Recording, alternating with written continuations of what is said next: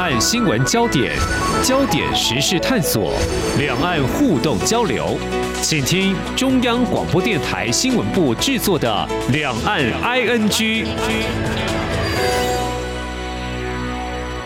听众朋友，你好，我是黄丽杰，欢迎收听《两岸 ING》。二零二一年。您还记得发生哪些事吗？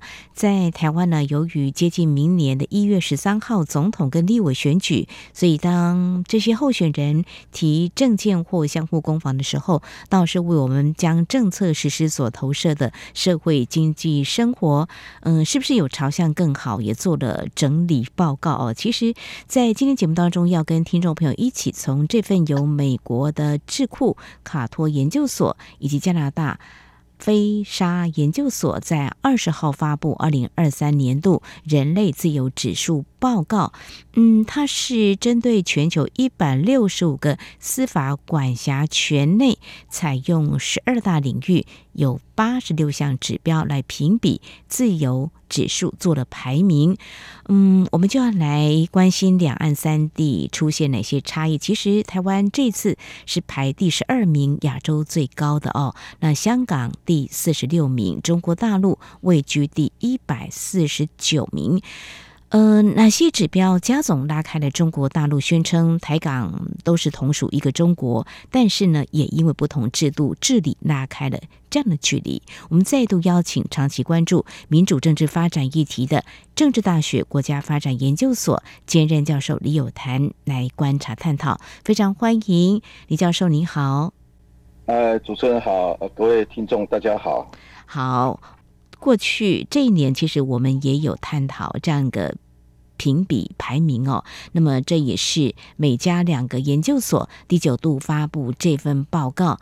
不过这项评比指标是对照二零二一年哈。当年到底发生哪些事情？台湾其实跟许多国家一样啊，我回顾了一下，也做了简单的整理，都笼罩在这 COVID-19 疫情当中，这防疫的不自由。其实，在当时印度发现 Delta 病毒，南非呢有通报高传染力的变种病毒 Omicron 哦，所以我们当时就采取严格的边境管制，进入三级的警戒，从五月份到七月底。才正式解封，整年的经济成长率是百分之六点五哦。那因为对照这八十六个不同的个人经济自由指标，那么评估领域有法治啦、保障安全、移动、宗教、集会、结社、公民自由、言论、资讯、人际关系、政府规模、法律制度跟财产权、健全货币、国际从事贸易自由度跟规定等等。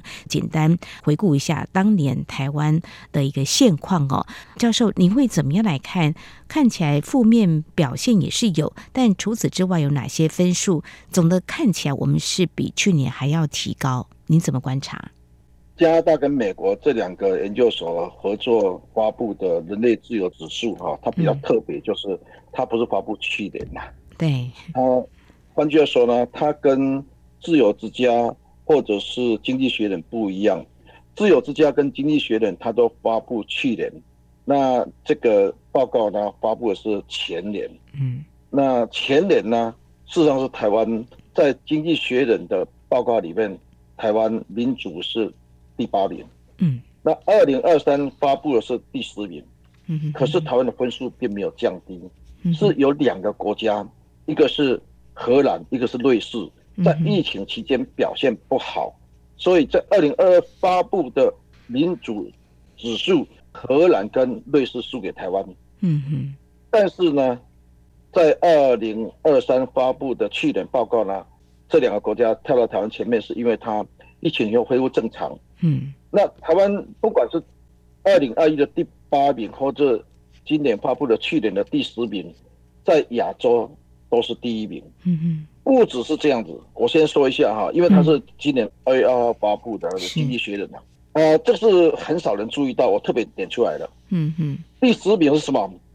亚洲国家第一名，第三波新兴民主国家第一名，非白人为主的国家全球第一名，全球两千万人口以上的国家第一名。嗯嗯，更重要的是什么？是政府功能运作部分被评为与挪威并列全球第一名，连续两年。嗯哼，这是今年二月二日经济学人发布的。对，那自由之家连续发布了两个报告，在三月九日发布的自由报告，台湾九十四分，啊，应该是十七八名啊。嗯、那十月四号发布的网络自由度报告，台湾亚太地区第一名，全球第六名。所以呢，现在这两个研究所发布的台湾全球人类自由指数报告，台湾排名在第十二，亚洲最高，我一点都不觉得惊讶。嗯，而它的指标里面，刚才您说明，它包括范围非常广。是的。那么这个广里面呢，我们可以看到，台湾基本上都是名列前茅。嗯嗯。事实上呢，经济自由部分，美国的智库发布的经济自由部分，台湾我记得好像是全球也是第四名。所以这些指数报告下来，台湾排名在全球第十二，亚洲最高，我一点都不觉得惊讶。所以整体里面呢。来看的话，就是台湾政治制度的运作很顺畅的话，即便是疫情的干扰，我们还是可以表现得很好。我们从很多的评比当中就可以看出一个整体，台湾就是在这样的道路上往前走，是这样子吗？没错，而且哈，不管经济学人或自由之家或者两个智库的报告，嗯，他们都特别强调，在二零二一的时候，全球各项自由指数基本上。平均来讲都是倒退的，可是台湾不仅没有退，甚至还进步，所以才会突飞猛进。这我不能不去讲说，台湾在二零一六年连国会都政党轮替以后，民进党执政在这方面表现非常的优秀。嗯哼啊，所以这个不容否认的，尤其是政府公平运作部分，台湾竟然被经济学人评比为跟挪威并列全球第一名。嗯，甚至于包括法治，很多人诟病台湾的法治不好，现在法治也不会太差了。宗教了、公民社会、集会、言论自由这方面本来在台湾就很强啊。是的啊，所以呢，我特别要强调哈，台湾各项指数里面哈，很重要一点就是两千万人口以上的国家，台湾第一名哦。嗯，包括这个报告也是两千万人口以上的国家，台湾第一名。嗯哼，非白人为主的世界，台湾第一名。嗯，这个表现。真的是大家刮目相看呐、所以我昨天在撰写论文，我最后一句话就是，值得全球自由民主国家跟全球爱好自由民主人士共同来呵护台湾的自由民主，包括中国人也应该来呵护台湾的自由民主，才能够引领中国的变迁。是好，非常谢谢教授您提出您的观察哦。那么也呼应您这些话哦。那么在一月十三号，我们要举行总统跟立委选举，目前有不少的外媒观选啊来这边做观察、采访、报道。那中国大陆也应该好好来看看台湾的这个自由民主在选举我们所表现出来的自由度哦。接下来我们要把焦点转向中国大陆，同样是疫情。中国大陆二零二一年，它采取动态清零，它是在二零二二年的年底吧，就去年底的时候，才松开了这个动态清零，整个转向了哈。所以可以想见，封城不能移动的自由。很明显嘛，那在政治面有几件大事，中共建党一百年，他们高调庆祝，同时也宣布实现第一个百年的目标，要全面建成小康社会。在社会面呢，大家或许还有这样印象吗？当时河南暴雨成灾，哈，好，这是我所看到几件大事。嗯，那就呃，政治面。我社会面整个来看哦，教授，你又怎么样来看中国大陆？它一直是在这个后段班，在这次的排名是第一百四十九名。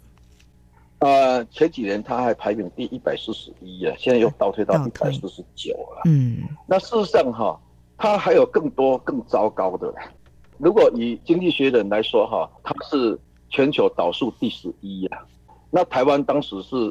排名第十嘛，就是经济学的嘛。嗯，那自由之家哈，中国只有九分呐，台湾是九十四分呐。中国被列入最坏中的最坏的其中一个国家，就十分以内啊，九分以下不到十分就是最坏中的最坏了。嗯，那我刚才说的网络自由部分哈，中国垫底啊，就管住最严，管制最严格。所以对这两个研究所，他用更综合的评比哈，他反而相对来讲，你看一六五一四九。至少比我刚才所介绍那几个哈，它还稍微前面一点呢，因为它有综合评比嘛，比如说包括它的这个国际贸易啊，然后呃政府大小啦、法律制度、财产权、安全这些方面，所以它这个评比在如果跟其他评比比较起来，它已经稍微好一点，但它还是在退步。而这个退步我们可以看到哈，搞不好明年以后还会更严重，因为它现在经济更下滑，下滑以后它会不会做更多管制？然后它社会会不会产生更大的动荡？因为这是二零二一的评比嘛，前面更多的管制，因为它用风控嘛，后来又突然解封，然后产生哎白纸白纸革命运动，这是二零二一的评比哦。如果以现在来看，中国搞不好下滑更严重了。所以习近平第三连任，大家更担心的是，有些人讲说他会不会是往北韩的模式啊移动啊？当然我不会那么悲观啦，因为他曾经发展过，人民不可能容许中国不管是共产党或者是习近平。倒退回先跟北韩一样，我不认为啊，这是有些海外民主运动人士他们这么悲观，嗯、但是我说我不会那么悲观，因为让人民有开放过，有出国自由，有旅游到台湾来，有个到全世界去，然后经济发展也享受过果实以后，你让他再完全倒退回去像北韩，不可能的事情啊。但是呢，我觉得动荡的可能性搞不好比北韩还大了，因为内部的问题，经济吗？对，对，经济下滑是最严重的，然后包括习近平的大权独揽所可能产生的。各种状况，因为一个国家这么大，你全部都要等待习近平下令，有些人就躺平，包括官员躺平，而有些是论出去，然后有些甚至于消极抵抗，甚至于有些人根本里应外合，包括他们现在讲说国防部长、外交部长出状况，我的想法是，他搞不好他们价值观认为说习近平这一条路是不对的，搞不好他认为他们走的是爱国的，只是爱国定义不同而已。就是说你习近平走了路线，让这些官员觉得这样走下去不行，所以他这样做，他不是为了要叛国，而是你习近平这样走下去不好，所以他想要这种方式来反抗。但是按照习近平的角度来讲，他就是叛国。现在这两年下来，我们看到中国大陆更多问题出现，这个出现本身搞不好，它下滑过程中产生更大的动荡，而这个动荡会不会产生多大，这是我们台湾要观察的。也就因为中国要动荡以后，台湾无法避免会受到波及。这也就是我一二十年来，我转向去了解中国大陆，大量参与中国海外民主运动，包括这次官选，这次我们官选，我们邀了一大堆中国大陆海外民主民主运动来，还包括大陆的自媒体 YouTuber，嗯。啊，自媒体人，也就是俗称的网红，因为网红我们现在不大用，因为网红已经也被中共污名化了。但事实上有很多人讲网红啊，你说文昭啊。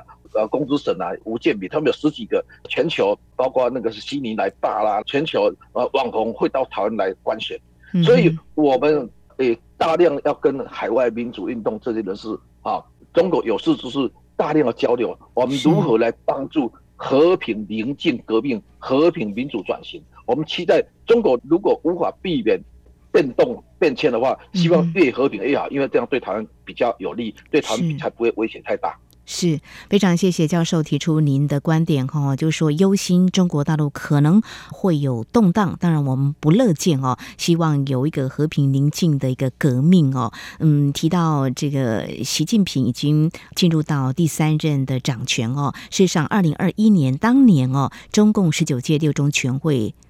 通过党史第三份历史决议，更确立习核心的地位。那现在看起来似乎挑战很多。习家班新的政府，嗯，原本呢高官都已经就定位，但是呢，包括外交还有国防部长这个部分呢，却消失不见。我们用引号哈，这个也令外界非常的好奇。嗯，那刚才教授有提到，或许是不是有这个路线之争的一个辩论，或是有人说是不是内斗啦？啊，因为中国大陆这方面的资讯都相当的不透明，所以也有待这个时间再慢慢的来观察。非常谢谢教授提出您的观察。今年是二零二三年，即将迈入二零二四年，而在下一次的。自由指数的排名又会有什么样的变动，也值得关注。好，这里是中央广播电台。稍后节目后半阶段，我们节目呢再继续请政治大学国家发展研究所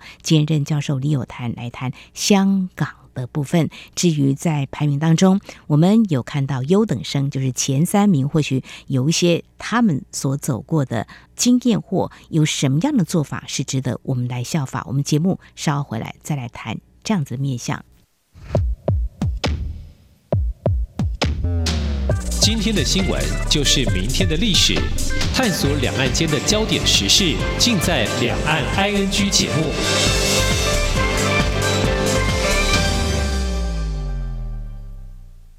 串联文化，凝聚心意，广播让世界声息相通。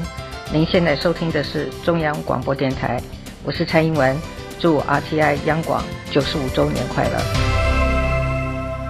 这里是中央广播电台听众朋友继续收听的节目《两岸 ING》，我们节目持续访问正大国家发展研究所兼任教授李有谈，李教授继续要跟我们来解析日前刚出炉这份由美国还有加拿大有两大研究所智库所评比的一个二零二三年度人类自由指数报告。我们今天把焦点放在台湾、中国大陆以及香港，就是两岸三地。的表现，台湾排名第十二。那么这样呢，评比的指标呢是根据二零二一年的，包括经济自由度、还有个人自由度等等。哈，好，那中国大陆是排在第一百四十九名，比前一次所公布的名次还要倒退啊。那未来还有让包括李教授所忧心的，会不会有一些动荡之类的？哈，好，那么接下来要来谈香港。那么香港的排名，我想香港国安法呢，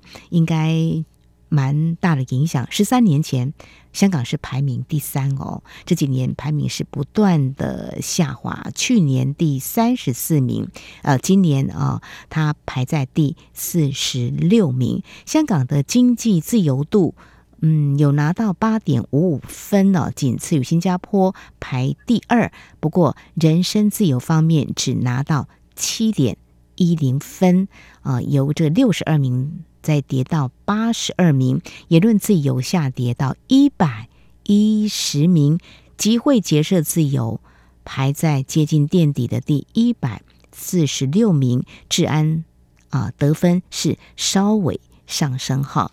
那其实谈到香港的变化哈，在二零二一年，我们可以知道香港国安法的实施对香港的影响是多层面的。比如说，壹传媒的创办人黎智英被逮捕了，资产也遭到冻结。他创立二十六年的《苹果日报》被迫停刊。那目前他正在接受审判，已经被羁押了三年了哈。这也是一个指标之一。您怎么样来看香港的变化呢？啊、我想这两个研究所哈，他们的评比里面哈。不只是国家啦，它是包括司法管辖区啦，那就将香港纳入了。那事实上呢，自由之家也是将香港有纳入评比啦，香港的自由在倒退了。那香港这次呃，真的让大家触目惊心呐。二零一六年的时候，他在这样一份同样的评比里面，人类自由指数名列全球第一榜首。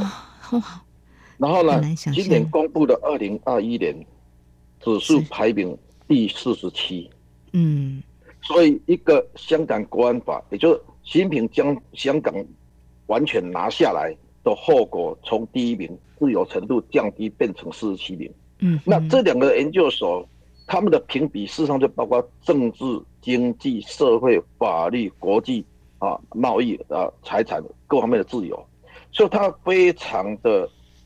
全面，而这样的情况之下呢，我们可以看到香港最严重的就是国安法让他的司法没办法扮演让他最重要的防线，也就是香港在二零一六年前，虽然它不是民主，它民主是有部分而已，这个指标哈，它不是民主的指标了，所以香港它是英国的法治维护的自由，就香港用司法独立。就是在英国统治的时候，司法独立保障了自由；而在中共承诺要维持一国两制不变，在二零一六的时候还被评为，就当时中共管制的手法，尤其是司法方面都没有伸展到香港去的时候，自由程度是全球第一名。而习近平，你看他干了什么事情？就是他用国安法破坏了香港的自由以后，包括反送中，他把他强力镇压以后。他被评比的全面的倒退，全面倒退，结果嘿，到底民主能不能当饭吃，嗯、我们就看得到了嘛。他现在连股市都被台湾超越，台湾现在将近一万八千点，香港剩下一万六千多点。嗯，所以香港的倒退让我们触目惊心，也让我们感受到台湾绝不接受一国两制的统一。但是很遗憾的，习近平在二零一九年已经定调，哈，所谓的九二共识就是一个中国，就是一国两制。嗯，在这种情况之下，台湾当然不可能接受中共对台湾的安排，啊，因为中国不自由，而他要干涉管制香港的后果就是如此。嗯，现在香港的演变也值得我们台湾民众来正视，变得越来越不自由。从啊这样的客观的评比，但是他的分数是倒退的。刚才我。稍微点到言论的自由度方面，像香港《苹果日报》被迫结束营运，其实还有更多在媒体，我们会特别关心我们的同业，比如说立场新闻有两名总编辑被捕，呃，公司也停运，还有在社会运动方面，像香港市民支援爱国民主运动联合会，就是支联会，也在国安法阴影之下宣告解散。那么影响层面更多的，包括在节目当中，我们也会在啊这样的日子来关注，像维多利亚公园悼念六四事件，烛光晚会都没有了，现在都移到台湾来了，呃。很多的这个民间组织、公民社会呢，没有这样子的活力，这就是现在的香港。那未来会怎么样呢？也是值得我们再继续关心跟观察的。好，再来看优等生前三名，他们有哪些做法值得我们效法的呢？因为呢，如果我们努力向上提升，就算制度国情不同，我们还是可以来做一些改变的。像瑞士。它再度蝉联人类自由指数最高的国家，接下来第二名是纽西兰，那么第三名是丹麦，看起来都是在欧洲啦，还有像纽西兰是在澳洲这边是，嗯，让大家也非常向往的一个国度哦。老师，你怎么样来观察？如果有一些我们可以学习的话，您有什么样的建议呢？两个研究所共同发布的人类自由报告。前十一名，第十一名是荷兰嘛？哈，嗯，这个前十一名哈，除了两个国家哈是跟经济学人不一样之外，其他都一样啊。嗯，也就是说，经济学人台湾排名第十嘛，是那前面九名哈之外哈，台湾现在排名第十二嘛，对不对？那只有两个国家哈是跟经济学人不同，一个就是爱沙尼亚。嗯，啊，一个就卢森堡啊，卢森堡因为国家比较小嘛，是、嗯。那其他北欧全部都在里面，瑞士、荷兰，另外比较特别就是纽西兰。嗯、纽西兰在经济学的里面也是排名非常前面，所以呢，国家规模不要太大哦，它的自由组织会上升，嗯，会比较好。哦，所以台湾非常难得，就两千万人口以上的国家，台湾第一名。这各项评比里面，台湾都第一名。嗯，那么这种情况之下哈，我们要看到第一个国家规模不太大哈，反而是自由程度可以往前排的第一个最重要因素。你看自由民主国家，只要人口太多，你像现在的英国、美国、德国、法国，他们都没办法排到最前面。是，我喜欢讲啊，国家太大哈，有帝国的光荣感呐，嗯，虚荣感呐，嗯哼，国家小，反而人民有幸福感呐，嗯，好，所以我们可能要珍惜。台湾因为不是太大，而且台湾是岛国，啊、是，而且这里面你看看，要么它都变岛国，那你看纽西兰是岛国啊，啊，那冰岛是岛国啊，嗯，哦、啊，嗯，所以除了瑞士它是三中国了，嗯、所以你看看 地理位置越独立越单纯哦，越有机会自由程度排在前面。嗯、台湾今天能够不受到中国这么大的干扰，我们真的要谢谢上天安排台湾有台湾海峡，否则台湾早就被中共干扰更严重。嗯，所以如果台湾的地理位置是海南岛的话，那个琼州海峡太浅了，一下就被攻陷了。嗯，所以哦，地理位置很重要。而台湾，我们不容否认，前面的所有国家全部都是资深民主国家。嗯嗯，只有台湾是一九九零以后才新兴的民主国家。嗯，所以台湾一定有非常多哈都还要改善。是，但是台湾最大威胁来自于对岸，也就是台湾表现这么好，但是我们最大威胁来自中国大陆。但是我希望大家，哎，不要将中国大陆只当做威胁，还要当做借鉴，因为中国大陆给他们这么大的威胁，所以台湾人民在看待问题上面非常的敏感，非常的敏锐。嗯啊，你像包括现在选战的攻防，啊，你说那个土地财产这个问题，很快人民就去比较，就会聚焦。我们要珍惜台湾小，然后岛国相当独立，然后中国对台湾的压力也是台湾成长、台湾进步的基石。甚至于我们还要更大的胸怀，是我们引领中国这种大国的变迁，因为岛国常常可以引领大国的变迁。嗯嗯啊，所以呢，人类的文明常常是岛国文明先。你看，有雅典，后来有希腊，有希腊，后来有罗马，有英国，后来有美国。我最最喜欢讲，中共不应该打压台湾，中国人更应该珍惜台湾。台湾可以引领中国变迁，所以最受不了就是在台湾里面，竟然还有人在批判台湾是不自由的民主，还有人批判台湾是民选独裁。如果是为了选战攻防，那大家要去区别他讲话有没有道理。那么先进国家这一部分，我刚才讲了，前十一名全部都是先进民主国家，而且是小国，嗯哼，还有地理位置很好，所以台湾如果去跟他们学习。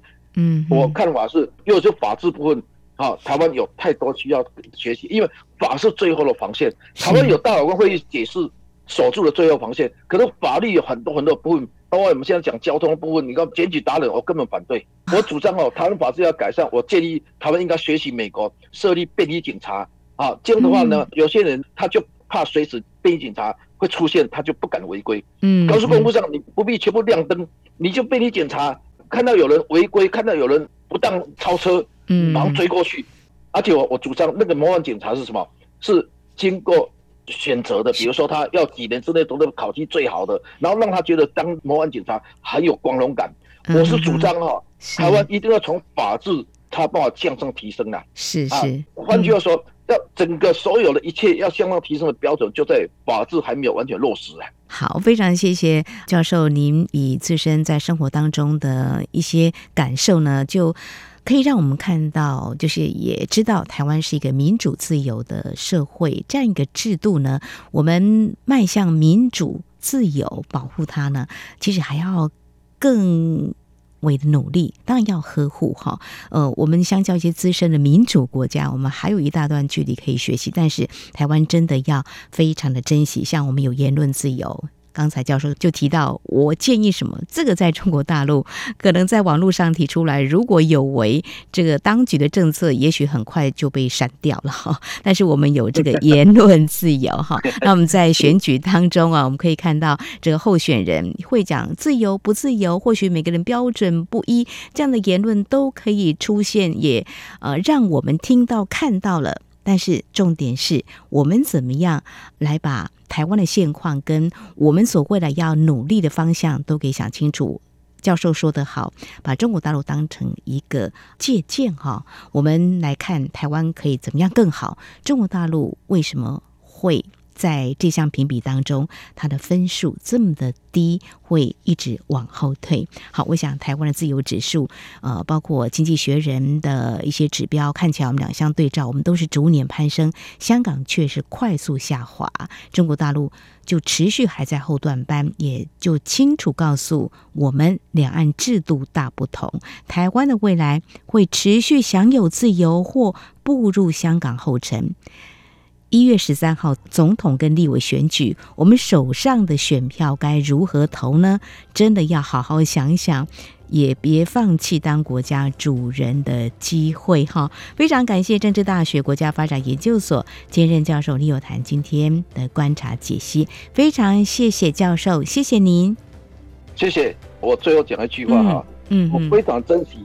这样的访问，因为我拥有言论自由，而这个自由来自于哪里？来自于台湾民主化以后，台湾人民终于享有免于恐惧的自由，嗯，不再有政治犯、思想犯、良心犯。嗯，我也希望这样一个观点能够让所有中国人都知道。谢谢。好，非常谢谢老师，你语重心长，也让我们分享你心中的感受。这就是在台湾的言论自由。非常谢谢老师，谢谢您，谢谢，谢谢，谢谢，谢谢。好，以上就是今天两岸居节目，非常感谢听众朋友您的收听，华丽姐祝福您，我们下次同一时间空中再会。